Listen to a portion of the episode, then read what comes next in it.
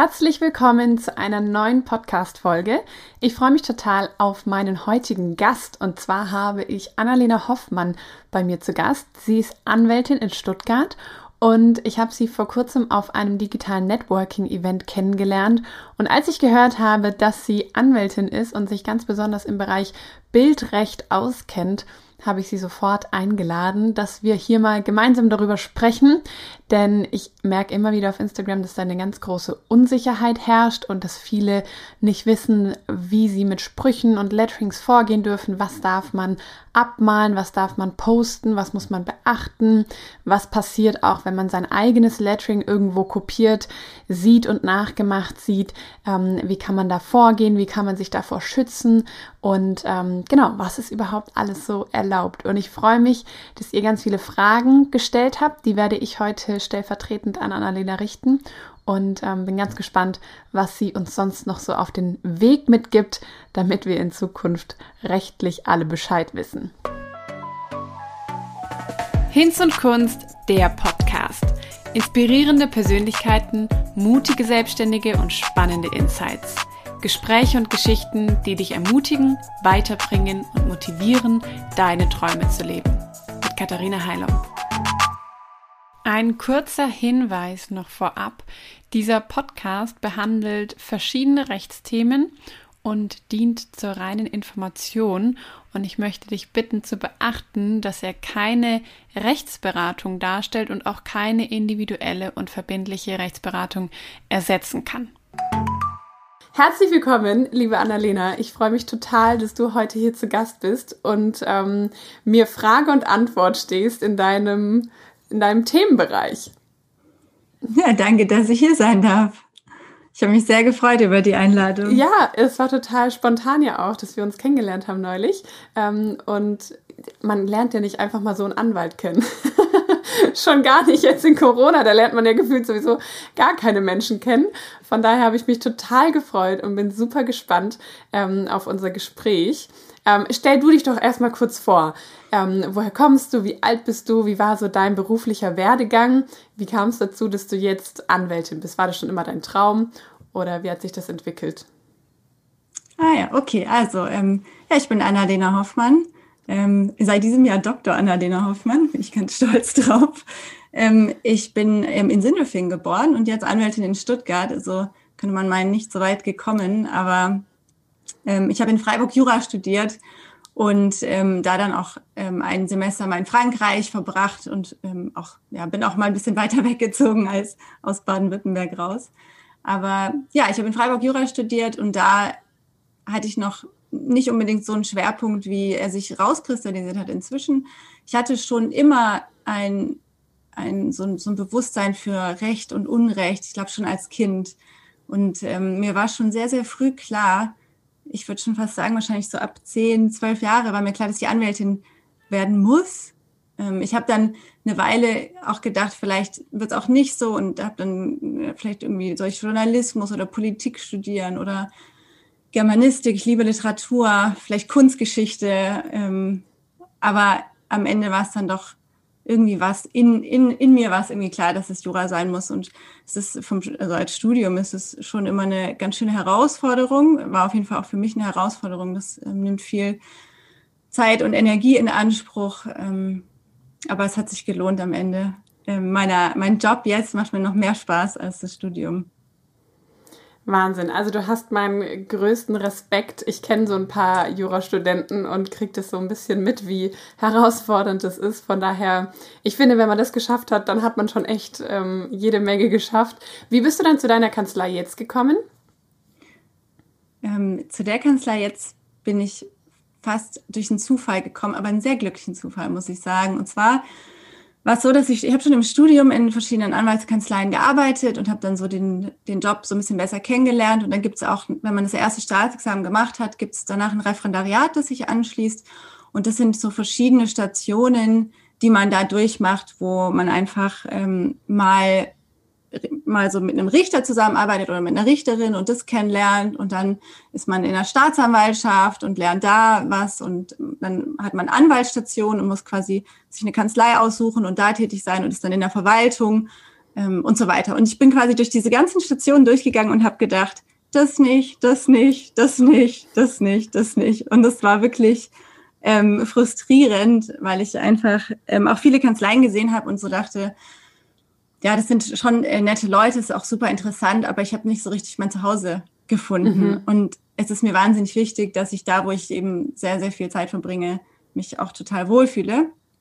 Und ich habe dann tatsächlich, ähm, also dann kommt das, das zweite Staatsexamen, wird dann schriftlich geschrieben und dann müssen ja die Klausuren korrigiert werden und dazwischen gibt es eine Station, die heißt Wahlstation. Das ist die allerletzte Station ähm, vor der mündlichen Prüfung und da, mit der mündlichen Prüfung ist dann alles abgeschlossen. Das ist sozusagen also die letzte Station. Da gehen ganz viele Leute ins Ausland und äh, besuchen irgendwie eine Botschaft in Südamerika oder so und machen wirklich total spannende Sachen.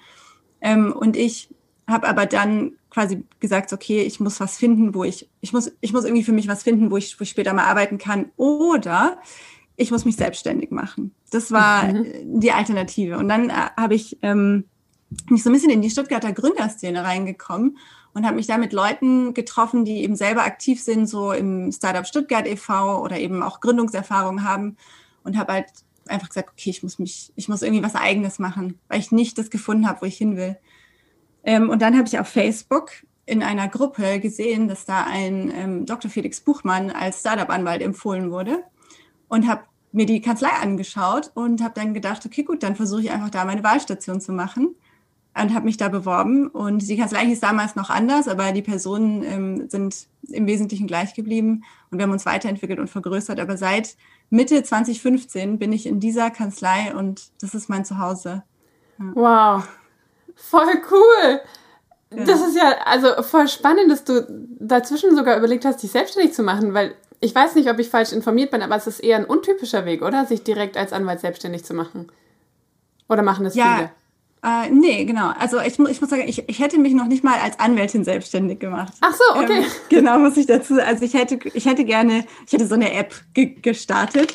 Und mir wurde damals aber eigentlich davon abgeraten, von dieser App. Ähm, ich habe später aber festgestellt, dass es die gibt. Also, also die wurde nach mir, hat jemand anderes so eine App gemacht. Dann dachte ich, okay, super, war vielleicht Krass. doch nicht so eine schlechte Idee. Aber ich weiß nicht, ob die erfolgreich ist oder so. Ja. Mhm. Ähm, ich hätte mich nicht als Anwältin selbstständig gemacht ähm, aber das, das machen manche und da habe ich auch allergrößten Respekt. Also das ist, ich würde sagen, es ist eher ungewöhnlich, aber es kommt schon ab und zu vor und es kommt, glaube ich, darauf an, in welchem Gebiet und ist man eher ländlich oder eher in der Stadt und wie kann man sich auch einen Mandantenstamm dann akquirieren. Mhm. Ja, ja, eben. Genau. Da gehen ja. ja viele dann eher so in renommierte Kanzleien, um sich eben irgendwie auch einen Namen zu machen oder so, ne? Genau, ja. Also es wir, wir Juristen müssen natürlich immer überlegen, wollen wir zum Beispiel in eine Großkanzlei, da gibt es sehr, sehr viel Geld und also für sehr, sehr viel Arbeit. Äh, man verkauft sich da eben wirklich teuer hin und da muss man sich halt überlegen, es gibt, es gibt auch wahnsinnig tolle Teams in Großkanzleien, in denen, glaube ich, schon äh, Kolleginnen und Kollegen von mir ihren, ihren Job und ihre Tätigkeit lieben und sich da auch so hingeben. Für mich kam es von Anfang an nicht so in Frage. Also ich bin eher der Typ für kleine Einheiten. Ähm, und arbeite auch viel. Also ich muss auch nicht sagen, dass ich jetzt irgendwie total wenig arbeite, aber eben ich bin einfach sehr, sehr zufrieden mit allem, was ich, was ich so mache. Und ich bin inzwischen doch Gründerin geworden. Also neben der, neben der Anwaltstätigkeit ähm, habe ich mit Anwaltskollegen ähm, und auch teilweise mit, mit, mit ähm, Bekannten aus dem, so aus dem Softwarebereich verschiedene Firmen gegründet. Also es sind auch mehrere inzwischen. Wir haben eine wow. Firma für, äh, für Datenschutz, die stellt Datenschutzbeauftragte und Geldwäschebeauftragte. Ähm, das ist eine GmbH, da bin ich Gesellschafterin, aber ähm, teilweise auch im Hintergrund eben tätig. Dann haben wir noch Krass. eine, äh, ja, ne, wir haben noch eine, eine Beteiligungsfirma, die Lando Ventures. Das ist so eine Venture-Firma, die ist an anderen Startups ähm, beteiligt. Und ähm, inzwischen haben wir auch noch eine Legal Tech-Firma, die Law and Audrey Legal Tech UG. Und da machen wir so ein bisschen Software-Experimente und Projekte im Legal Tech-Bereich so ein bisschen hier, so ein bisschen da. Man hat das Gefühl, dein Tag hat 48 Stunden. das, das ist ja der Wahnsinn. Schön. Ja. Krass, total verrückt. Ich muss ehrlich zugeben, dass mein Bild von Anwälten und von der Arbeit, ähm, die Anwälte machen, ist stark geprägt von Suits. Ah, ja. Das hast du wahrscheinlich öfter. Aber deswegen, ähm, ja genau, finde ich es total spannend, da irgendwie so Einblicke zu bekommen. Ähm, erzähl mal, wie hast du dann so dein Thema gefunden? Was sind so deine Schwerpunkte dann gewesen, seit du in der Kanzlei arbeitest? Was machst du heute? Ich finde, so rückblickend sucht man sich ja schon so die Stücke, die dann die Story richtig erzählen oder man findet so die Fäden, die irgendwie zusammenpassen, die man vorher so gar nicht unbedingt gesehen hätte. Aber ich hatte schon immer einen Schwerpunkt im europäischen Bereich und ich habe mich auch schon immer für die Europäische Union interessiert und eben eine Verständigung über die nationalen Grenzen hinaus. Das heißt, in, in meinem Studiumsschwerpunkt habe ich mich schon so auf Europarecht und Wirtschaftsrecht konzentriert. Mir war relativ schnell klar, dass ich nicht sowas wie Strafrecht oder emotionale Geschichten wie Familien- oder Erbrecht oder Sozialrecht machen mhm. will, was häufig von Frauen besetzt wird, muss man sagen. Aber das okay. würde ich mental wahrscheinlich einfach nicht, das würde mich sehr mitnehmen und da hatte ich keine Lust drauf. Mhm. Ähm, und in der Kanzlei machen wir eben sehr viel, oder in dem Team, in dem ich arbeite, das ist sehr geprägt von äh, neuen Rechtsfragen. Also wir machen so Recht der neuen Medien, wir betreuen Startups ähm, im E-Commerce, im Wettbewerbsrecht mit Abmahnungen und Verteidigung gegen Abmahnungen, auch eben Urheberrecht oder Bildrechte und ich betreue inzwischen da ganz intensiv das Datenschutzreferat. Das hat sich auch fast zufällig ergeben, weil ein ähm, Kollege aus der Kanzlei ähm, rausgegangen ist und ähm, da dann eine Position zu besetzen war. Und in dem Zeitpunkt war ganz neu die, die Datenschutzgrundverordnung. Das ist eine europäische Verordnung im Datenschutz, die umgesetzt werden muss in, in allen Unternehmen in, in der Union. Und das hat mich interessiert. Also ich bin auch technikaffin und das, ich fand es ganz spannend, eben so ein, so ein ganz neues, eine ganz neue Verordnung mitzubegleiten und zu implementieren und habe da eben sehr schnell eigenverantwortlich und selbstständig arbeiten dürfen.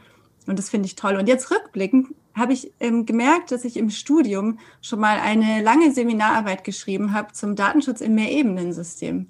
Und habe quasi ähm, ja, ich habe das aber, glaube ich, auch vergessen mit den Jahren. Ne? Aber ich habe sozusagen im Studium auch schon mit einem datenschutzrechtlichen mhm. Schwerpunkt im Europarecht gearbeitet. Und da bin ich heute immer noch. Das ist ja verrückt, weil dieses Thema Datenschutz, ich erinnere mich noch 2017, da habe ich mich nämlich selbstständig gemacht oder mein Label gegründet und da kam es dann gerade eben so hoch und ich hatte natürlich sofort ähm, Angst und dachte so, oh Gott, wie geht es jetzt und bestimmt mache ich irgendwas falsch und ähm, keine mhm. Ahnung. Und dass du aber sagst, dieses Thema hat so voll dein Herz erobert oder du machst es jetzt voll leidenschaftlich. Ein Thema, was so viele irgendwie so zum Rande ihrer, ähm, ihres Verständnisses gebracht hat oder so, ja, ihrer, ihres Wissens einfach. Von daher finde ich das immer wieder faszinierend, dass einfach unterschiedliche Menschen sich für ganz unterschiedliche Themen begeistern. Ja, ich werde auch viel belächelt dafür, das stimmt. Glaube ich. Aber total zu Unrecht, weil ähm, ich finde es total wichtig, dass es halt genau solche Leute gibt. Ich meine, was würden wir denn machen, wenn es nicht solche sympathischen Menschen wie dich gäbe, die sich damit auskennen und die einen vielleicht so ganz nett irgendwie auch sagen, was man da zu tun und zu lassen hat. Danke, genau, ja. Bei Anwälten hat man ja sonst oft auch gleich Angst, dass sie einen, sie irgendeinen Fehler finden und einen sofort verurteilen.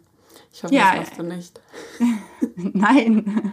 Anwälte haben, das stimmt, nicht, nicht immer den besten Ruf, aber ich glaube, das entwickelt sich auch mit der mhm. Zeit. Ich, wenn jemand zu mir sagt, das ist, das ist wie Suits, dann sage ich auch mal, ja, ja, das stimmt, genau so ist meine Welt auch. ich stehe mal in der Kanzlei wie Meghan Markle und sehe super aus den ganzen Tag, ja. Bis nachts um drei. Genau. Ach, ja. Mega spannend. Ähm, sag mal, was wäre so deine, oder wenn du hast vorhin mir erzählt, dass du halt täglich E-Mails kriegst von deinen Mandanten und die quasi dir sagen, hier, wir brauchen deine Hilfe. Ähm, welche E-Mail würde so voll, sag ich mal, dein Herz höher schlagen lassen? Also was sind so Themen oder so Anfragen, wo du sagst, geil, da habe ich jetzt richtig Bock drauf, so. Gibt's sowas?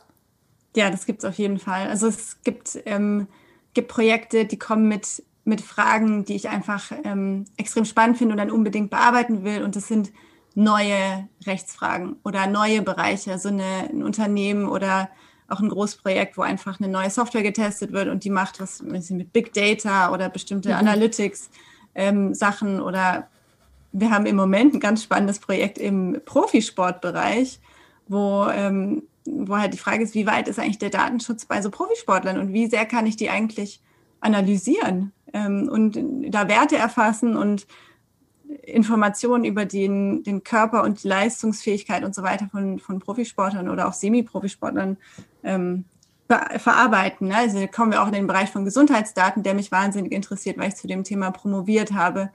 Ähm, und gerade so, so im Bereich E-Health ähm, sehr tiefgehende Datenanalysen von Menschen, ähm, Auswertungen, sowas interessiert mich wahnsinnig, weil die Datenschutzgrundverordnung da auch keine besonders eindeutigen Antworten gibt. Okay. Und da dann das eben rechtlich mhm. einzuordnen und Argumente zu finden dafür und dagegen und wirklich zu denken, ist, ähm, das macht richtig Spaß. Ich liebe es, wenn ich bezahlt werde, um zu denken. Das sind die besten Sachen. Ja? Mhm. Wenn, wenn, wenn wir die Texte für einen Online-Shop machen und eben AGB und Kundeninformation und Widerrufsbelehrung und eine Datenschutzerklärung, die eben total Standard ist, dann sind es auch Sachen, die ich gerne mache, aber das sind eben nicht die Rechtsfragen, wo ich dann sage, wow, mhm. das ist jetzt aber total spannend. Das reizt mich jetzt irgendwie so, ne? Mhm, das sind halt ja. so die Routinearbeiten dann auch. Die gibt es ja immer überall. Ja, muss auch sein, da bleibt man in der Übung, genau.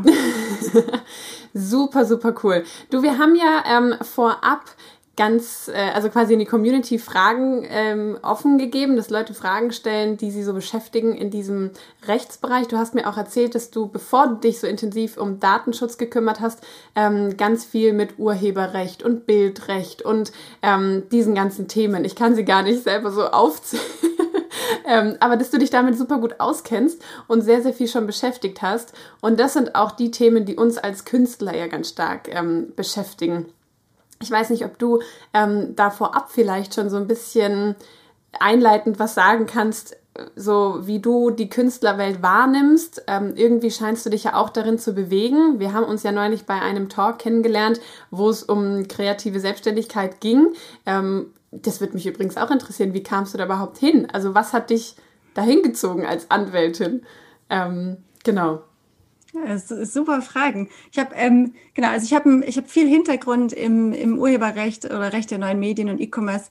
Auch deswegen, weil ich, das habe ich vorhin vergessen zu sagen, Lehrbeauftragte bin an verschiedenen Hochschulen in Baden-Württemberg und insbesondere zum ähm, Bereich gewerblichen Rechtsschutz. Und ein Teil vom gewerblichen Rechtsschutz ist ähm, Urheberrecht, so dass ich mich dann ganz regelmäßig mit ähm, Fragen auch zu Kreativen ähm, auseinandersetzen muss und da gucke, was gibt's für neue Fälle, was sind spannende Fälle für die Studierenden, wie kann ich das am besten erklären und so weiter.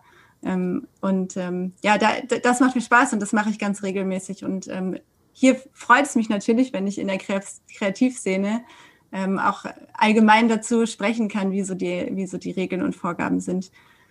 Die, die Nähe zur Kreativszene kommt, glaube ich, auch einfach aus einer ja, persönlichen Vorliebe ich habe auch früher ganz viel gemalt und gebastelt und ähm, fand Kunst immer ganz spannend. Und ich gehe gerne ins Museum. Ich bin auch bei den jungen Freunden der Staatsgalerie Stuttgart und versuche möglichst viel Kunst ähm, ja, mitzunehmen oder in meinem Alltag mit aufzunehmen. Ich bin auch mit einem bekannten Stuttgarter Künstler gut befreundet, der aus der Street Art kommt. Mit dem habe ich dann viel diskutiert darüber, ist Street Art Kunst ähm, oder ist es vielleicht sogar Sachbeschädigung, wenn ich an eine Hauswand tagge.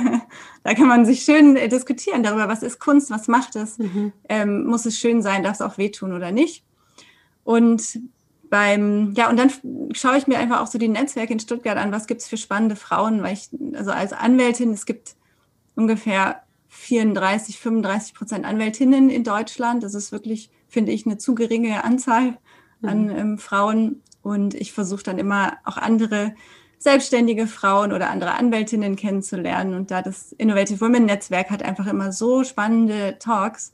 Und ähm, wenn da Talks mit Kreativen sind, wie jetzt mit dir zum Beispiel, da gucke ich mir das auch gerne an, weil das natürlich ein, ja, ein ganz anderer Horizont ist für mhm. mich. Ich arbeite immer nur mit, oder immer nur, also ich arbeite halt hauptsächlich mit, mit Worten, mit dem geschriebenen Wort, mit mhm. dem gesprochenen Wort. Und das macht mir auch wahnsinnig Spaß. Aber ähm, ja, die bildenden Künstler und was malen oder was designen, das finde ich einfach immer sehr inspirierend und spannend. Und das, was du machst, auch. Also ich finde es fantastisch. Ja? So Handlettering ist was, das hatte ich lange Zeit so nicht auf dem Schirm. Mhm. Ich habe früher auch total gerne geschrieben und ich hatte auch so einen Stift für Kalligrafie mit so einer Feder, die so ein bisschen dicker mhm. war.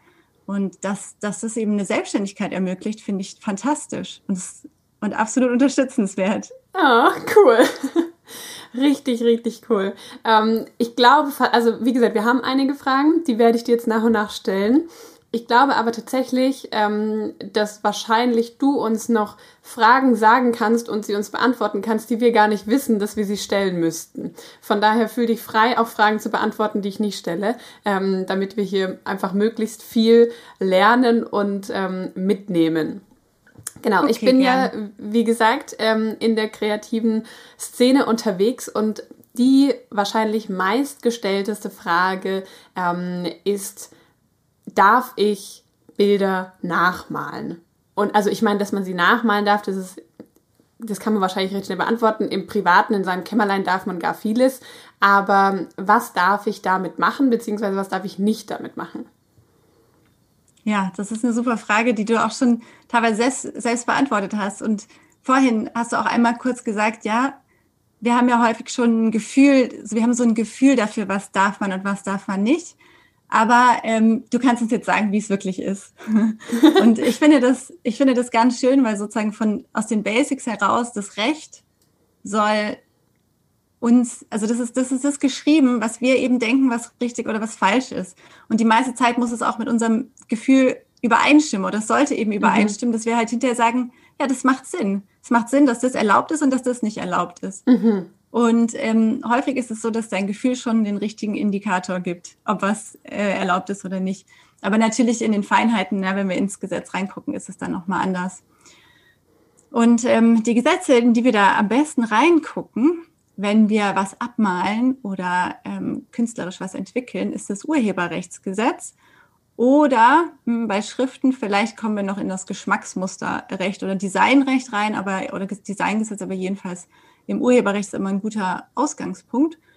Und ähm, bei Kreativen ist es halt so, wenn die ein Werk schaffen, das eine persönliche geistige Schöpfung ist, dann ist die Person, die das entwickelt hat, der Urheber ja, oder Urheberin ja, von einer persönlichen geistigen Schöpfung. Und dann genießt es einen Schutz unter dem Urheberrechtsgesetz und schützt den Urheber in seiner persönlichen Beziehung zu der Schöpfung und auch in der wirtschaftlichen und materiellen Beziehung zu der Schöpfung. Also ich als Urheberin oder Urheber an meiner schöpferischen Kreation, also an meiner persönlichen geistigen Schöpfung darf partizipieren und bestimmen, was mit meinem Werk eigentlich passiert. Mhm. Wenn ich jetzt so ein Werk habe und das eben abmale, also wenn ich jetzt, also du machst, also du hast eine ganz tolle Postkarte design und ich finde die schön, aber ich will die nicht kaufen, sondern ähm, ich mal die ab. Ich sehe mhm. das auf meinem Computer, ich mal die ab und die sieht am Ende fast genauso aus wie deins. Und dann denke ich mir, okay, Glückwunsch. Ja, danke schön. Ich denke mir, es sieht super aus, total schön. Ähm, und dann kommt eine Freundin rein und sagt, boah, das ist ja toll, das könntest du ja auch zu Geld machen. Und dann denke ich mir so, hm, ja, das wäre schon super, wenn ich es auch verkaufen kann. Ähm, und dann ist eben der Unterschied, wie du schon gesagt hast, habe ich diese Karte abgemalt und verschenke die vielleicht einmalig an meine Mutter oder an meine Schwester oder im ganz privaten Kreis im stillen Kämmerle oder, oder male ich was ab, was eben, was ich nicht selber ähm, geschöpft habe, sondern was eine Kreation von einer anderen Person ist und hänge mir das auf in mein Zimmer aber eben nicht im Museum oder in eine, an, eine, an einem öffentlichen Ort. Äh, das ist, das ist erlaubt, das ist in Ordnung. Aber wenn ich jetzt hingehe und deine Postkarte abmale und die dann kommerzialisiere und verkaufe, ähm, dann habe ich nicht nur eine Vervielfältigung gemacht, also so heißt es eine Kopie, eine Vervielfältigung von dem Werk, sondern ich versuche daran, damit auch wirtschaftlich eben Geld zu verdienen. Ja, und für beides brauche ich die Einwilligung des Urhebers oder eine Erlaubnis oder ein Nutzungsrecht, sagt man dann auch. Ja. Okay. Mhm. Wenn ich das nicht habe, dann äh, muss ich auch mit den Konsequenzen leben, ja, die da möglicherweise daraus rauskommen. Ja. Also im ersten Schritt ist immer die Frage, liegt eigentlich schon eine persönliche geistige Schöpfung da, die eine ausreichende Schöpfungshöhe erreicht? Und da kann man sich richtig schön streiten, vor allem eben bei kleineren Kreationen, ab wann ist diese Höhe erreicht, ab wann ist eigentlich ein Werk urheberrechtlich geschützt. Mhm. Und da gibt es natürlich auch Gerichtsstreitigkeiten dazu. Also es gibt keine allgemeingültige Definition, sondern es ist dann immer eine Frage des Einzelfalls und eine Frage des Gesamteindrucks, wo das Bauchgefühl dir häufig schon sagt, was richtig ist. Ja? Also wenn du halt eine, ein Werk siehst oder eine Kunst siehst und sagst, wow, okay, mh, das hat irgendwie eine Eigenart, das hat bestimmte Merkmale, die herausstechen, das hat einen Wiedererkennungswert. Und sei er noch so gering, dann sind wir viel eher im Bereich des Schutzes, als wenn, als wenn wir eine, ja, vielleicht ein ganz einfaches Buchstabenschriftbild, das super leserlich ist, ähm, nicht besonders, ähm, nicht besondere Eigenarten oder besondere Merkmale hat, die sich da ganz arg hervortun, dass es einen großen Wiedererkennungswert hätten. Da sind wir dann eher im Bereich der, der, dass es nicht urheberrechtlich geschützt ist. Also wenn ich zum Beispiel, ähm, was ich jetzt zwar nicht mache, aber ich frage mich gerade, wenn ich eine ähm, Postkarte gestalte mit einer Computerschrift, also zum Beispiel Areal, ähm, und ich schreibe da einfach nur drauf Happy Birthday und mache einen roten Hintergrund und die Schrift ist weiß oder keine Ahnung. Ähm, und dann verkaufe ich das und jemand anders macht es genauso nach. Nimmt vielleicht nicht Areal, sondern nimmt vielleicht Helvetica, aber super ähnlich. Ähm, aber ich bin ja eigentlich, also das hat ja keine besonders hohe Schöpfungshöhe, oder? Also du hast einen roten Hintergrund und eine Schrift. Genau. Ja. Hat keine besonders hohe Schöpfungshöhe, würde ich auch sagen. Ja, also da, mhm. ähm, wenn der, das kommt dann muss man sagen, kommt dann auf den Gesamteindruck an, ja. Mhm. Aber wenn wir wirklich sagen, also der Hintergrund ist nicht, nicht irgendwie noch mit Wasserfarben verschwommen mhm. oder irgendwie hat was Besonderes, wo du halt sagst, okay, das ist jetzt hier, der rote Hintergrund ist total auffällig und total besonders und da hat, hat sie sich so viel Mühe gegeben, sondern einfach nur basic, platt, rot, schwarze Schrift oder weiße Schrift. Das wird wohl nicht schutzfähig sein. Das heißt, das darf man auch einfach nachmachen sozusagen. Sowas. Okay, jetzt aber zum Beispiel im Handlettering-Bereich, ähm, wenn es dann um den Spruch geht. Also bleiben wir zum Beispiel eben jetzt beim Happy Birthday oder herzlichen Glückwunsch. Das ist ja, das habe ich mir nicht ausgedacht. Also, dass man herzlichen Glückwunsch sagt, das ist halt so in Deutsch, ne? Ähm, aber wie ich das jetzt anordne, wenn ich das jetzt sozusagen einfach eben in einem Lettering-Stil, der ja jetzt auch, also natürlich hat jeder so ein bisschen seinen eigenen Stil, aber ja, also manche ähneln sich da ja dann doch. Und wenn ich das jetzt einfach nur von der Anordnung quasi ähnlich mache oder womöglich gleich, also ich schreibe herzlichen in Druckbuchstaben und Glückwunsch geschwungen. Ähm, und ein anderer macht es genauso, natürlich mit seiner Hand und natürlich sieht es ein bisschen anders aus. Es ist nicht eins zu eins kopiert. Ist das geschützt? Hm.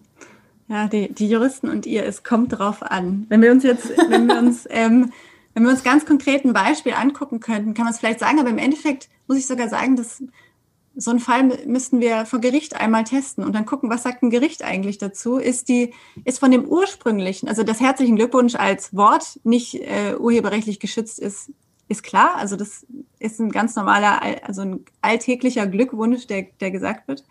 Wenn ich den zu Papier bringe, ist das auch nicht geschützt, nicht als Zitat oder so, aber und dann sagst du, es kommt halt darauf an, wie ist das jetzt ausgestaltet.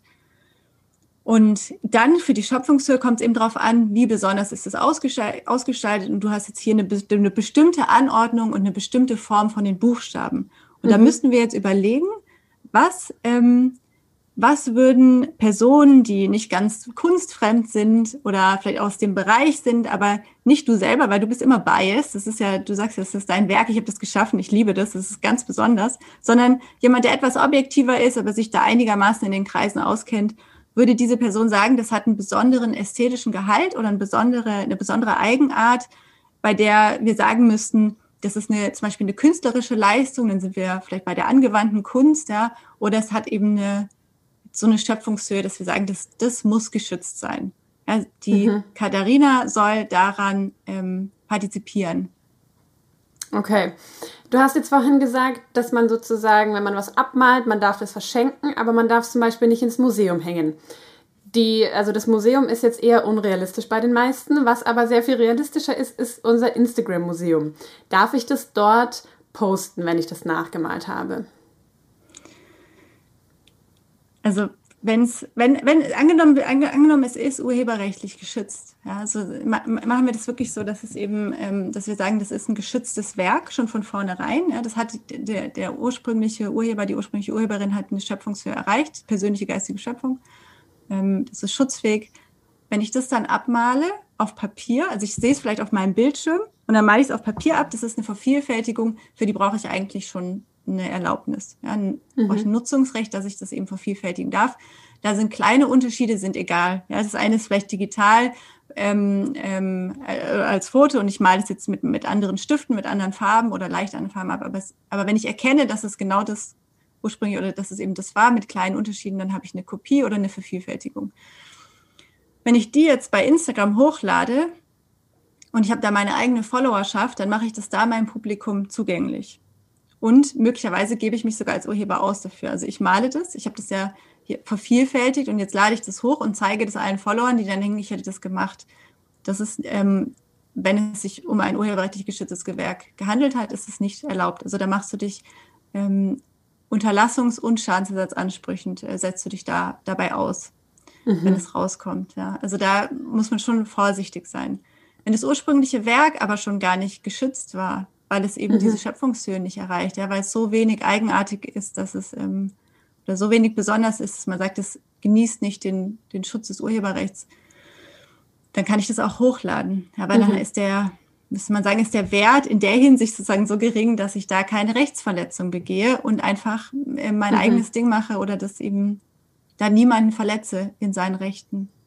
Okay, aber ähm, wenn ich den Künstler, den ursprünglichen quasi verlinke, das machen ja dann viele, dass sie sagen inspired by und dann den Account verlinken, ist das schon genug oder muss ich wirklich aktiv mir vorher die Erlaubnis einholen?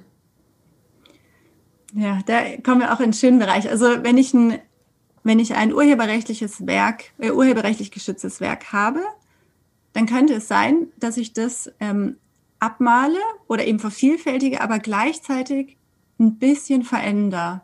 Es kriegt vielleicht meinen persönlichen Touch. Mhm. Und das könnte eine Bearbeitung sein. Eine Bearbeitung des urheberrechtlich geschützten Werks. Mhm. Und für eine Bearbeitung brauche ich die Einwilligung des ähm, Urhebers oder der Urheberin. Also ich müsste fragen, darf ich das Werk abmalen und darf ich es auch bearbeiten?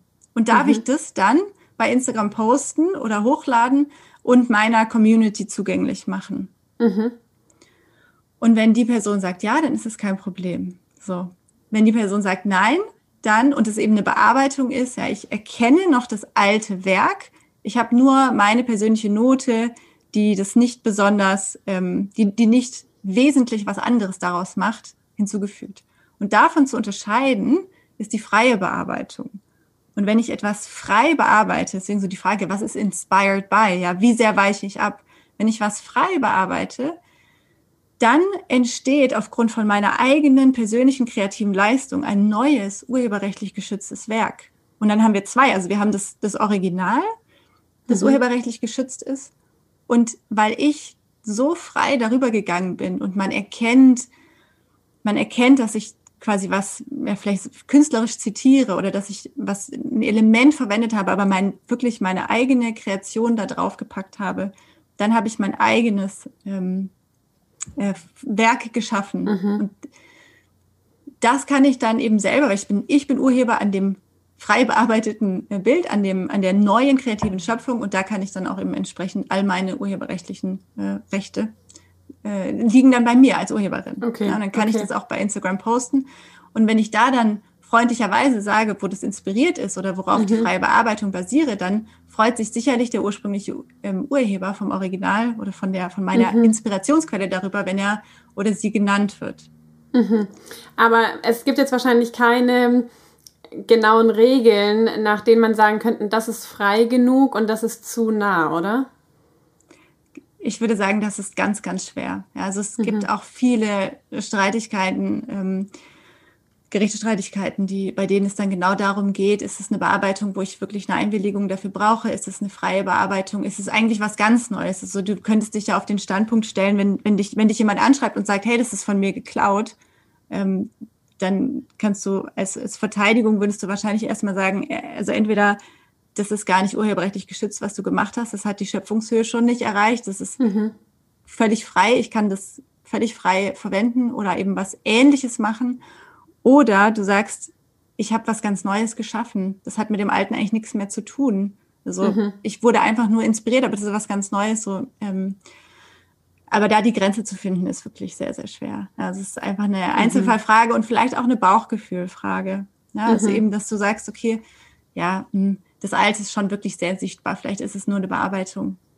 Mhm. Oder da sind so viele neue Elemente dran und da ist so eine Eigenart dabei. Eigentlich erkennt man den Zusammenhang nicht mehr.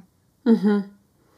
Okay, spannend. Das heißt, ähm, wenn ich jetzt aber zum Beispiel nur die Farben verändere oder ähm, nur so kleine Elementchen noch hinzufüge oder so, dann ist es eher, könnte man jetzt sagen, nicht. Dann ist es eine Bearbeitung, aber keine freie Bearbeitung sozusagen. Genau, dann ist es eher. Also wenn ich einfach nur, wenn ich ja, wenn ich wie mit so einem äh, Durchscheinpapier das abmale mhm. und dann hier und da was ergänze oder die Farben austausche, dann habe ich eigentlich eine, also ich habe möglicherweise eben sogar eine Vervielfältigung und eine Bearbeitung ähm, und habe einfach, und, und da brauche ich dann wirklich eine, eine Einwilligung oder eben die entsprechenden Nutzungsrechte, mhm. das zu tun. Ja. Was auch passieren kann, angenommen, ich mache das jetzt auf eine Art und Weise, die wirklich sozusagen nicht schön ist. Also ich habe, wenn ich ursprünglich ein urheberrechtlich geschütztes Werk habe und ähm, dann hat der Urheber oder die Urheberin auch das Recht, dass es nicht entstellt wird. Ja, also mhm. ähm, dass es eben nicht ähm, ja komplett verun, verun, wie würde man sagen, unanschaulich wird oder mhm. verunstaltet mhm. wird, genau. Ähm, das könnte dann eben eine Entstellung sein, ja. Und auch davor ist der Urheber oder die Urheberin geschützt. Mhm. Okay. Und kann sowas eben versuchen zu verhindern. Ja. Krass. Jetzt haben wir also schon über die Gestaltung ja. gesprochen. Was finde ich so ein bisschen daran anschließt, ist der Inhalt. Also beim Lettering geht es ja viel um Sprüche auch. Und ähm, da kommt ganz oft die Frage auf, wenn ich jetzt einen Spruch auf Pinterest zum Beispiel sehe, also zum Beispiel sowas wie Do not worry, aber mit Donut geschrieben, weißt du? Hast du vielleicht schon mal gesehen. Also das ist ja schon so ein bisschen kreativ. Do not worry ähm, habe ich mir jetzt selber nicht ausgedacht, ich weiß aber auch nicht, wer sich das ursprünglich ausgedacht hat, weil es gibt zehn verschiedene Werke auf Pinterest. Darf ich das dann nachmachen? Schöne Frage. ähm, Pinterest ist äh, eine amerikanische Firma und äh, wir wissen auch nicht, ob die Schöpferin oder der Schöpfer von Donut Worry in den USA ist vielleicht oder in einem anderen Staat. Das Urheberrechtsgesetz mhm. gilt natürlich nur in, in Deutschland und in der Union haben wir eine ähm, Richtlinie dazu. Da kommen sogar Gesetzesänderungen in Kürze. Ähm, hm. ähm, das heißt, ob du möglicherweise, wenn du ähm, Sachen aus dem amerikanischen Bereich oder aus einem anderssprachigen Bereich oder aus einem anderen Land übernimmst, ähm, Rechte in anderen Ländern verletzt. Das können wir hier sozusagen schwer oder kann ich schwer einordnen als deutsche Anwältin. Aber das ist eigentlich immer was, was mitbedacht werden muss. Ja, das möglicherweise mhm. könnte ich äh, unter einem Copyright äh, in den USA oder so vor Gericht gezerrt werden. Ja, da gel gilt dann was ganz anderes. Mhm. Für, ähm, für Deutsche müssten wir uns wieder die Frage stellen, ist Donut Worry so besonders, dass, dass da eine Schöpfungshöhe erreicht ist, dass wir sagen, okay, das verdient einen Schutz unter dem Urheberrechtsgesetz. Ähm, ja, das ist so mhm. besonders, dass da die, die Künstlerin oder der Kreative ähm, geschützt werden muss. Ich tue mich da ein bisschen schwer, aber ich kann das nicht sozusagen final sagen. Als Beispiel hatten mhm. wir ein Gerichtsverfahren in Deutschland, ich glaube, es war LG Bielefeld, Landgericht Bielefeld. Ähm, da ging es darum, dass eine, dass jemand auf Twitter geschrieben hat, seit wann ist Sex, Drugs und Rock'n'Roll eigentlich Laktoseintoleranz, Veganismus und Helene Fischer. Ich glaube, irgendwie so, das war so der Spruch. Und das also hat jemand auf Twitter gepostet und konnte dann auch sagen, dass halt diese Person ursprünglich die war, die sich das halt ausgedacht hat. Oder war halt so das erste Posting, konnte das nachweisen, so hier, das war, war meine Idee. Und das hat dann jemand genommen und auf eine Postkarte gedruckt und verkauft und damit Geld gemacht, also das kommerzialisiert. Und das hat dann ähm, der Urheber oder die Urheberin gefunden oder entdeckt, ähm, weil es wahrscheinlich auf dem Postkartenstand irgendwo war oder im Internet angeboten wurde und hat dann diese Person verklagt und hat gesagt, es verletzt äh, meine Urheberrechte, dass mein Twitter-Spruch dort jetzt auf der Postkarte ist. Und dann wurde auch eben das Argument gebracht, naja, das ist ja da ist gar keine Schöpfungshöhe erreicht. Ja, das ist nicht urheberrechtlich geschützt. Das war das Gegenargument. Und dann hat eben das Gericht auch ähm, das tatsächlich bestätigt und hat eben gesagt, also Sex, Drugs und Rock'n'Roll ist ohnehin schon ein bekanntes, ein bekannter Spruch. Das ist auf jeden Fall nicht von der Person, die das auf Twitter benutzt hat. Die ist jetzt hingegangen und hat diesen Spruch verändert und hat da Modebegriffe wie Laktoseintoleranz und Veganismus ähm, und dann eben eine zeitgenössische Künstlerin, Helene Fischer, genannt und hat da das halt so ein bisschen witzig gemacht. Aber das mhm. reicht nicht aus, um eine kreative Schöpfungshöhe zu erreichen. Also da braucht es mehr. Ja, und da haben wir, das ist mhm. sozusagen ein Anhaltspunkt für einen sehr, sehr kurzen Text, wo es dann auch tatsächlich nicht gereicht hat. Es gibt andere Zitate, okay. die dann so besonders sind, dass man sagen muss, okay, die ähm, sind wirklich, sind so kreativ oder haben so einen Charme, dass das ist einfach, das muss oder, oder ist, ist geschützt in, in Deutschland. Ja. Bei dem Spruch nicht und das dann, und da könnte man vielleicht überlegen, do not worry, ja, ist das jetzt hier mhm. ähm, wirklich schutzfähig oder nicht? Ich kann es nicht abschließend sagen, aber ich hätte da schon meine Zweifel, muss ich sagen. Okay, das heißt Sprüche generell, weil ich finde auch, man denkt halt immer, naja, das ist halt einfach Deutsch. Also das ist halt Sprache und das kann mir ja sozusagen keiner beweisen, dass ich nicht einfach selber diesen Satz im Kopf hatte. Ähm, also da ist es schon auch, dass man es quasi, dass die Gegenseite mir das beweisen müsste, oder? Dass sie da die Ersten waren. Kann man das so sagen? Also was ich im, im kreativen Prozess schon empfehle, ist auch eigene ähm, Unterlagen aufzubewahren oder irgendwie zu speichern, vielleicht auch mit mhm. Datum. Ja, weil es also einmal tatsächlich sein kann, dass ich das selber brauche, weil ich das Gefühl habe, dass mich jemand kopiert oder nachmacht und ich mich vielleicht dagegen wehren möchte. Oder wenn ich tatsächlich Sorge habe, dass mir möglicherweise jemand ähm, jemand auf mich, auf mich, auf mich zukommt und dann mhm. eben sagt, hier, das hast, das ist doch, ist doch geklaut oder das hast du doch von mir. Und dann sagst du, ja, ich, ich kenne, äh, ich kenne die Person gar nicht und ich mhm. wusste nicht, dass sie genau das Gleiche macht. Bei, mhm. bei, vielleicht kann man da auch eine Unterscheidung treffen. Ne? Also bei kreativen Schöpfungen, wenn da ganz viele Leute auf die gleichen Ideen kommen, dann ist es vielleicht eher nicht schutzfähig. Ja, also oder schutzwürdig, mhm. weil ähm, weil überall die gleichen Ideen kommen. Bei eigentlich bei künstlerischen Werken, ja, bei besonderen Zeichnungen, ähm, bei Malereien, bei besonderen Musikstücken, äh, ähm, da die, die sind dann so unterscheidbar oder so erkennbar, da merken wir schon, dass eine andere Person nicht auf diese Ideen kommen würde oder nicht genau das Gleiche gemacht hat. Also keine zwei Menschen erfinden zufällig ganz genau das gleiche Lied von Anfang bis Ende oder zwei Menschen schreiben mhm. nicht ganz genau das gleiche Buch zufälligerweise. Ja, die mhm. setzen sich vielleicht mhm. mit dem gleichen Inhalt auseinander, aber sie benutzen andere mhm. Sätze, andere Wörter. Und je kürzer der Spruch, desto weniger schnell erreiche ich diese Schöpfungshöhe, weil je kürzer der Spruch mhm. und je mhm. kürzer das Zitat, desto weniger ähm, habe ich einen Bereich, wo wo man sagen muss, okay, das war jetzt echt, das ist echt kreativ gewesen ja, oder echt. Ja, ja. Das heißt, man kann vielleicht so als Richtlinie festhalten, wenn ich jetzt einen Spruch auf Pinterest sehe, einfach eben, der jetzt nicht wahnsinnig äh, abgefahren und kreativ ist, sondern einfach ein Spruch, ähm, dann darf ich den nehmen. Der ist dort meinetwegen einfach nur schwarz auf weiß geschrieben mit einer ganz simplen Schrift und ich gestalte den jetzt in dem Lettering, mache einen Aquarellhintergrund dahinter und so weiter und so fort. Ähm, habe also nur inhaltlich den Spruch übernommen, dann wäre das jetzt von vorhin diese freie Bearbeitung und hätte einen eigenen Urheberrechtsschutz, oder? Ich würde fast meinen, also wenn, wenn, wenn vorher der Spruch schon nicht geschützt war unter dem Urheberrechtsgesetz, dann ist sozusagen, also dann ist weiß auf schwarz oder so ohnehin nicht schutzfähig. Ähm, deine Zeichnungen und das, was du als Gesamtwerk geschaffen hast, inklusive Spruch, das könnte dann schon urheberrechtsschutzfähig sein. Also, dass wenn du halt sagst, ich mache ein Aquarell und ich mache das richtig schön und ich benutze meine eigenen Handlettering-Stil und dann benutze ich den mhm. Spruch Don't worry, be happy oder so, ja, wo man einfach sagen muss, mhm. okay, hm, total basic und das sind so inspirational Quotes. Ähm, ja, ja. In der Gesamtschau, also dann ist der, dann sind die Wörter nicht geschützt, aber in der mhm. Gesamtschau, mhm. das, was du kreiert hast als Aquarell und mhm. mit, mit deinem Lettering-Design und wie du es eben, ähm, ja, was du selber äh, äh, kreiert hast, das könnte dann wiederum mhm. geschützt sein. Und das ist dann aber voll, okay. vollkommen dein eigenes Werk. Ja. ja. Jetzt gibt es noch einen Bereich, der auch ganz oft vorkommt, und zwar das Zitieren von Liedtexten. Sind Liedtexte geschützt?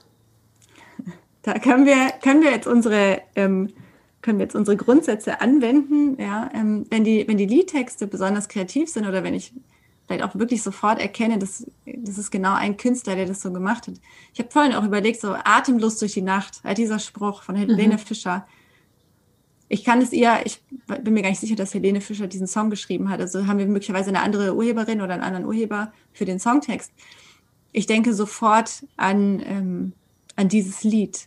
Und ich denke sofort daran, mhm. dass jemand eben diesen Titel und dieses Lied und so gemacht hat. Ob das urheberrechtlich geschützt ist, hm, weiß ich nicht. Aber trotzdem ist es damit so verknüpft, dass ich vom Bauchgefühl her davon abraten würde, das jetzt auf eine Postkarte zu machen und die zu verkaufen. Also ich würde mhm. da dann doch eher dazu raten, zu versuchen, eine eigene Kreation zu finden oder, oder ein eigenes Wortspiel, das vielleicht auch ähnlich ist oder eben auch was ganz anderes ist, um dann zu sagen, das will ich jetzt kommerzialisieren. Also mich an einem, an einem bekannten oder an einem, an einem Songtext, der besonders kreativ ist oder den ich gerne benutzen will, gerade weil er so pfiffig ist. Ja, also genau weil die, die Zeile oder die zwei Zeilen so pfiffig sind, dass ich es genau deswegen benutzen will, da, da begebe ich mich äh, schon in den etwas unsichereren Bereich hinein. Ist dann die Frage, ob ich das Risiko tragen will oder nicht. Ja, wenn ich sage, es ist mhm. mir egal, ich mhm. probiere das einfach, sollen sie doch kommen, ähm, ist eine andere Entscheidung, als zu sagen, okay, ich bin da vorsichtig. Ja. Mhm. Also man kann schon wahrscheinlich so wirklich festhalten, dieses, sobald ich es kommerzialisiere und mit diesem Liedtext jetzt Geld machen möchten, möchte, ähm, da wird es schwierig. Oh. Das einfach nur zu gestalten, den Liedtext zu posten und so, das ist noch okay. Ja, das, also wenn du als Selbstständige oder als oder, oder als gewerblich, ähm, ja, wenn du, wenn du gewerblich agierst oder selbstständig bist und deinen Instagram-Account dafür benutzt, Werbung für dich zu machen, dann ist es auch schon Teil deiner Kommerzialisierung. Also okay. es ist ähm, insofern mhm. wäre das schon, das ist schon der, der, der Schritt nach außen. Ja, du machst Werbung für mhm. dich mit dem, was du da gemacht hast, und das ist im, im Teil deiner Selbstständigkeit. Das heißt, du musst nicht unbedingt Geld verdienen damit. Ja, du musst nicht unbedingt zu Geld machen. Das ist ein ganz klarer Indikator. Mhm. Aber alleine die Tatsache, dass du eben Werbung machst mit den Motiven, die du bei Instagram oder auf deinem Social Media Account hochlädst, mhm. das ist schon ja Werbung für dich. Das ist schon kommerziell genug sozusagen. Das ist schon kommerziell genug. Ja. Okay, das ist ein super spannender Punkt, finde ich, weil da, ähm, da, das hatte ich im Kopf jetzt auch anders abgespeichert, zum Beispiel das kommerziell eben so dieses klassische, ich drucke es auf eine Postkarte und verkaufe es. Ähm, aber das ist, glaube ich, ein super wichtiger Punkt, dass man eben auch, wenn man gewerblich tätig ist, alles, was man postet, weil das sehe ich zuhauf, dass irgendwie eben Liedtexte ja, egal ob bekannt oder nicht bekannt, die sind halt manchmal auch nur in einer gewissen Branche bekannt. Ähm, wenn es jetzt keine, ja, eben keine Helene Fischer ist, sondern halt einfach Bands, die man jetzt nicht jeder kennt, ähm, aber trotzdem. Also ich meine, Lied ist Lied und Text ist Text, so, ne? Genau, aber, aber Lied ist Lied und Text ist Text. Wie gesagt, es kann halt sein, dass der Ausschnitt, den ich wähle, an sich diese Schöpfungshöhe nicht erreicht. Da können wir uns immer streiten. Okay. Und wenn die, wenn die Schöpfungshöhe nicht erreicht ist und es nicht urheberrechtlich geschützt ist, dann ist es gar kein Problem, das hochzuladen. Falls mhm. aber doch, ja, ähm, dann haben wir einfach zahlreiche Urheberrechtsverletzungen auf Social Media. Das haben wir ohnehin. Ja, das ist einfach, ja. ist einfach ganz häufig so, dass ich, ähm, ja, das, also es passiert ganz häufig in der Praxis, dass irgendwas gescreenshottet wird oder Viva verwendet mhm. wird, ähm, ohne dass, dass die Person mindestens mal getaggt wird oder darauf hingewiesen wird oder wenigstens um Erlaubnis mhm. gefragt wird. Und so haben wir, glaube ich, ich glaube, auf Social Media Accounts haben wir massig Urheberrechtsverletzungen. Gibt es da in Deutschland Fälle, wo sowas quasi gerichtlich dann entschieden wurde oder so? ja, es kommt sicherlich immer wieder vor, ähm, dass ich, dass Fotografen zum Beispiel ihre Bilder sehen und dass ihre Bilder woanders gepostet werden. Also auch Fotos sind entweder als künstlerische Werke oder als Lichtbilder ähm, geschützt. Oder dass eben auch, auch Zeichnungen, ähm, die, dem, die dem Urheberrechtsschutz unter, unterfallen oder künstlerische Werke, dass die irgendwo gefunden werden. Ähm, und dass ich dann dagegen vor, vorgehe und eben um eine Unterlassung einfordere. Sicherlich gibt es wahrscheinlich täglich in Deutschland. Aber eine Unterlassung einzufordern würde dann nur bedeuten, ich muss es halt löschen? Oder gibt es da dann gleich Geldstrafen? Ja. Ähm, der, der Urheber hat verschiedene Rechte, die er geltend machen kann. Es ist auch nicht nur Unterlassung, sondern zum Beispiel auch eine Auskunft. Ähm, also ich kann, wenn ich, wenn ich merke, das wurde, wurde benutzt oder vervielfältigt, zum Beispiel auch auf eine Postkarte gedruckt oder anders kommerzialisiert, auf einen Blog, auf einen Stift und so weiter, kann ich auch eine Auskunft verlangen, wie viel Geld damit eingenommen wurde oder wohin es überall verteilt wurde und kann einfach quasi verfolgen, was passiert ist mit meinem geschützten Werk. Ähm, mhm. Und die Unterlassung bedeutet natürlich genau, also das, ich muss es löschen, ich muss es von Social Media runternehmen und ähm, möglicherweise eben auch versuchen, alles, was ich in den Verkehr gebracht habe, wieder zurückzuholen. Und mhm. ich muss mich verpflichten, der, also der Unterlassungsvertrag ist ein Vertrag zwischen dem Urheber und ähm, mir dann als Rechtsverletzer, Verletzerin. Und ich muss mich verpflichten, dass ich das in der Zukunft nicht wiederhole. Ja, das ist ein Versprechen.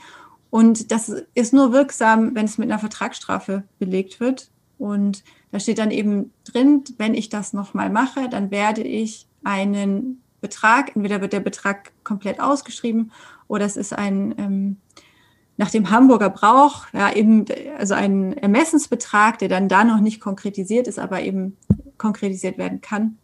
Ähm, und das wird dann unterschrieben.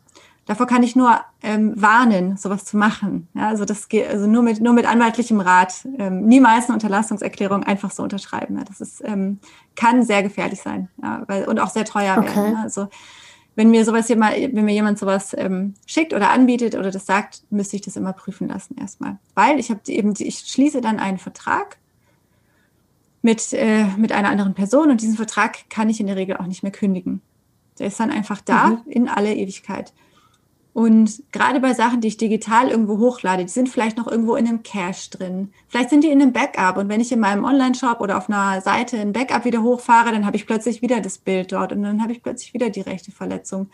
Obwohl ich das gar nicht will. Es kommt nicht auf ein Verschulden drauf an bei der Verletzung von mhm. Urheberrechten. Also ich habe auch, ähm, ähm, wir haben auch ähm, bei, es gibt viele Datenbanken, wo ich Bilder äh, mir rausholen kann und die dann bearbeiten kann. Und dann denke ich, diese Bilder sind frei. Ja, also die, da steht dann irgendwie freie Benutzung oder die haben Creative Commons Lizenzen. Wenn da ein Bild dabei ist, das aber ursprünglich ähm, gar nicht unter einer freien Lizenz zur Verfügung gestellt wurde. Also wenn ich jetzt Fotografin bin und ich sehe dieses Bild in, der, in so einer freien Datenbank und ich habe aber nie eingewilligt, dass mein Bild in diese, frei, in diese freie Datenbank kommt, dann hat ähm, die Plattform meine Rechte verletzt und jede Person, die das benutzt, im guten Glauben, hat es auch, hat auch meine Urheberrechte verletzt. Und das ist nicht geschützt. Also dieser gute Glaube ist nicht geschützt. Also ich sage, aber es wusste ich halt einfach nicht. Darüber kann ich mich nicht verteidigen. Das funktioniert nicht, sondern es kommt, also es ist egal, ob ich vorlässig, äh, fahrlässig oder vorsätzlich ähm, mhm. die Rechte verletze des Urhebers, es ist einfach faktisch passiert und damit ähm, bin ich auch dafür verantwortlich.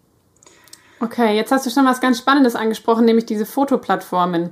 Ähm, viele kennen und nutzen Unsplash. Kennst du Unsplash auch bestimmt? Ich kenne es auch, ja. Diese, ja, genau. Und das ist ja, ähm, also ich weiß noch, wie ich die vor einigen Jahren entdeckt habe und mir dachte, das ist ja verrückt. Hier gibt's hochaufgelöste, mega gute Fotos und es steht sogar dabei, benutze sie für was auch immer du möchtest, sogar kommerziell und natürlich auch unkommerzielle ähm, Zwecke. Jetzt steht aber da, ich habe es gerade auch nochmal aufgerufen, ähm, man kann eben alle Fotos downloaden und kostenlos benutzen, kommerziell und nicht kommerziell. Ähm, und man braucht keine Erlaubnis quasi. Ähm, natürlich ist es schön, wenn man ähm, ja da den Künstler nennt oder so, aber muss man nicht. Was aber nicht erlaubt ist, die Fotos zu verkaufen ohne signifikante Veränderung. Ähm, und was steht da noch?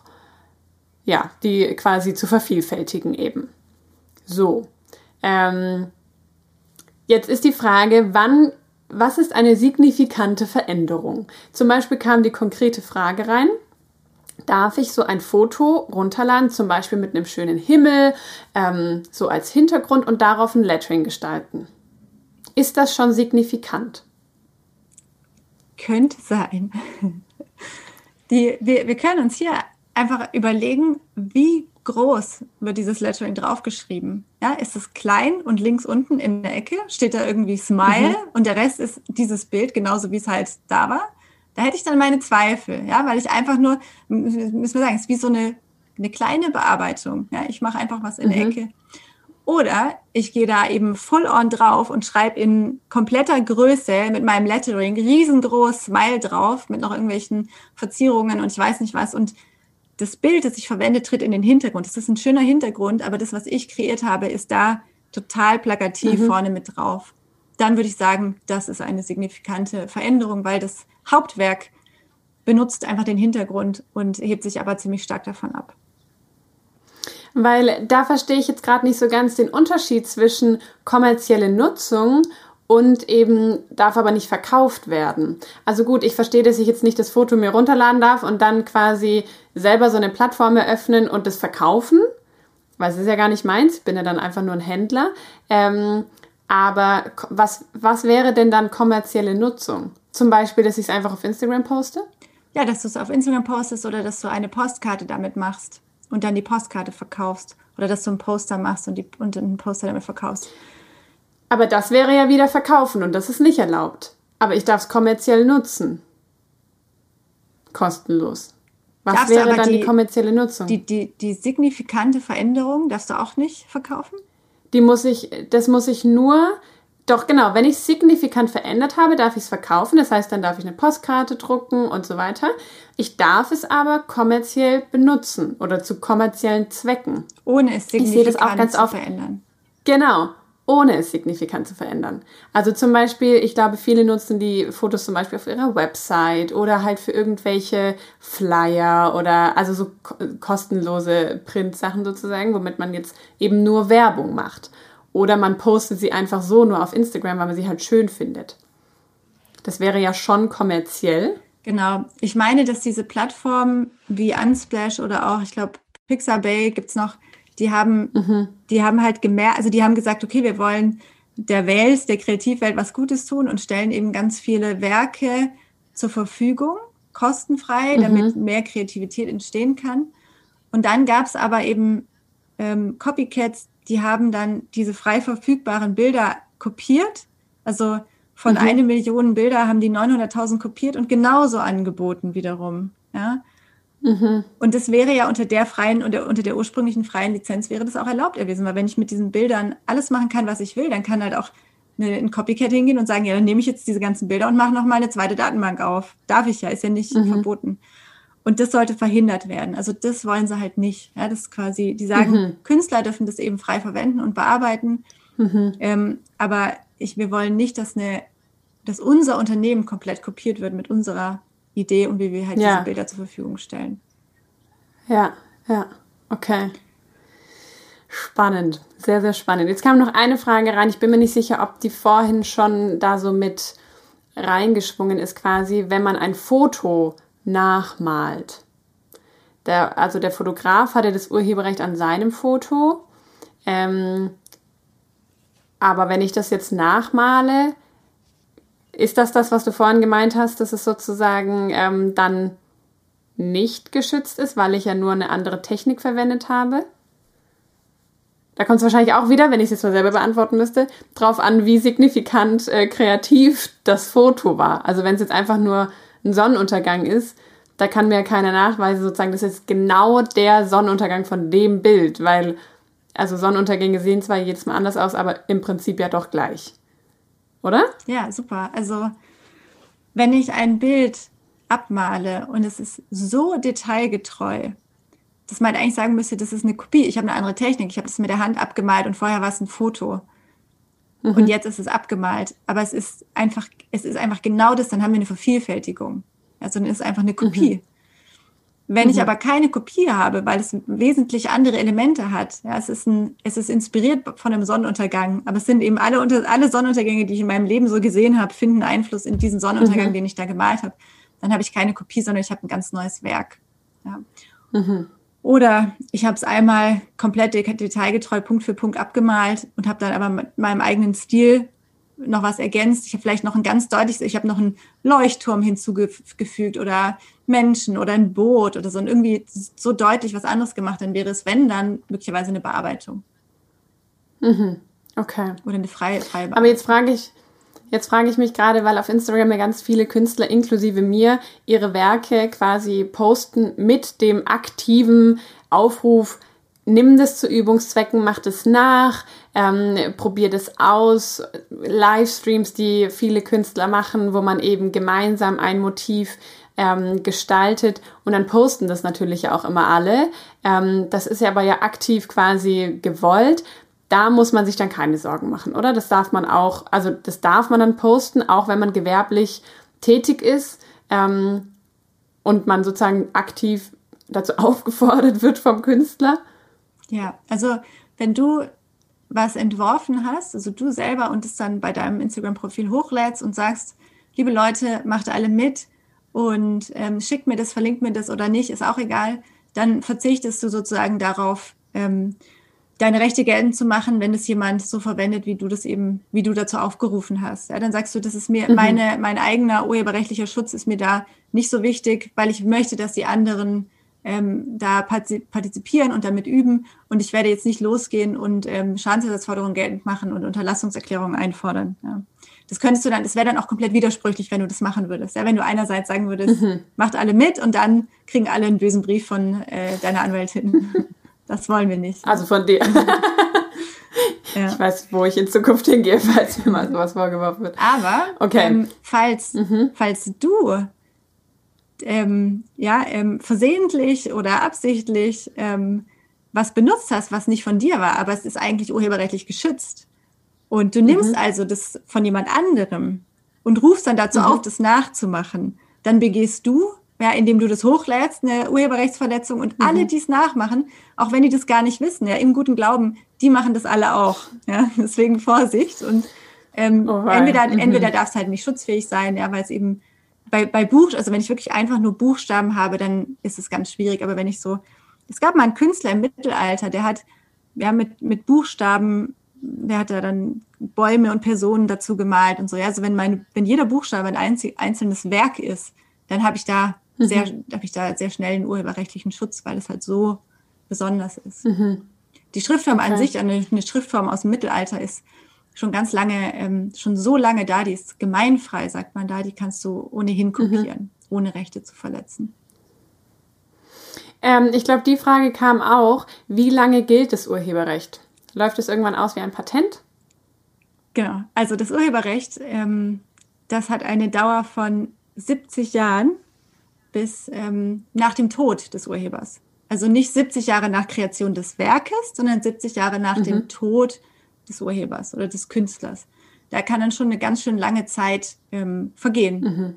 Und dann ist es mhm. gemeinvoll. Das heißt eben Werke, die, wo die Künstler hunderte Jahre oder hundert Jahre oder eben über 70 Jahre verstorben sind, äh, Mona Lisa mhm. zum Beispiel, damit kann ich ähm, alles Mögliche machen. Das ist gemeinfrei, das ist sozusagen dieser, der, des Urheberrechtsgesetzes so den Urheber, den Künstler ähm, schützen will in der Beziehung zum Wert, in der geistigen Beziehung, in der materiellen mhm. Beziehung und die Partizipation in der wirtschaftlichen Hinsicht auch zulässt, das hört eben 70 Jahre nach dem Tod auf. Und da soll die ganze Gesellschaft an dieser Kreation teilhaben. Also das wird dann einfach Gemeingut und alle mhm. dürfen das verwenden, ohne sich Sorgen machen zu müssen, dass sie da irgendwie angegangen werden. Okay. Ähm, sag mal, wie ist es, wenn man seine Letterings und Illustrationen verkauft? Thema Nutzungsrechte.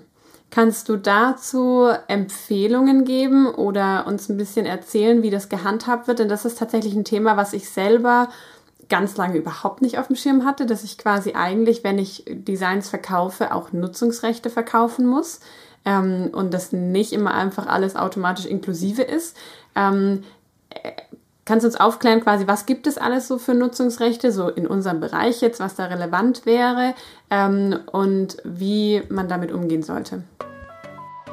Die Antwort auf diese Frage bekommst du in der nächsten Podcast-Folge, die bereits nächsten Mittwoch online gehen wird.